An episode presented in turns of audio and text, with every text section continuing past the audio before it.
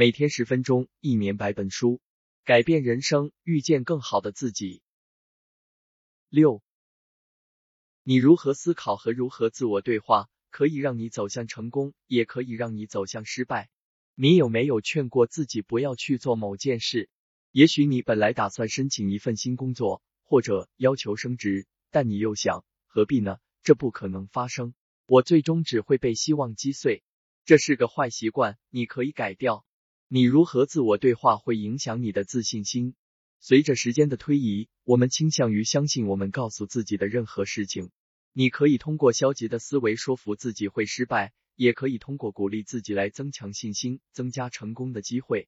即使你在面对挑战时心存疑虑，你也会发现，通过继续用积极的想法来反馈自己，你最终会感受到必要的信心，从而继续前进。毕竟，如果你不允许自己有成功的信念，你甚至永远不会接受一个挑战。要像一个教练一样思考。当一支球队面临一场艰难的比赛时，教练的工作就是用积极的信息来凝聚球队，让他们保持动力。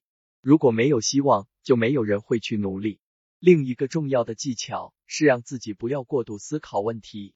当你想的太多时，你的大脑会把问题变成一个无法解决的障碍，最终会让你麻木沉沦，无所作为。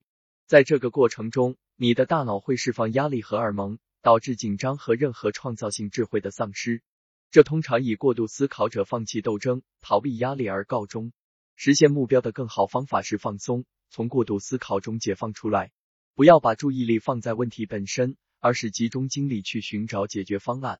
盘点你所掌握的一切，以及你拥有的对解决问题有帮助的工具，不要不知所措，而要一步一步的完成任务。积极思考，制定出一个步步稳扎。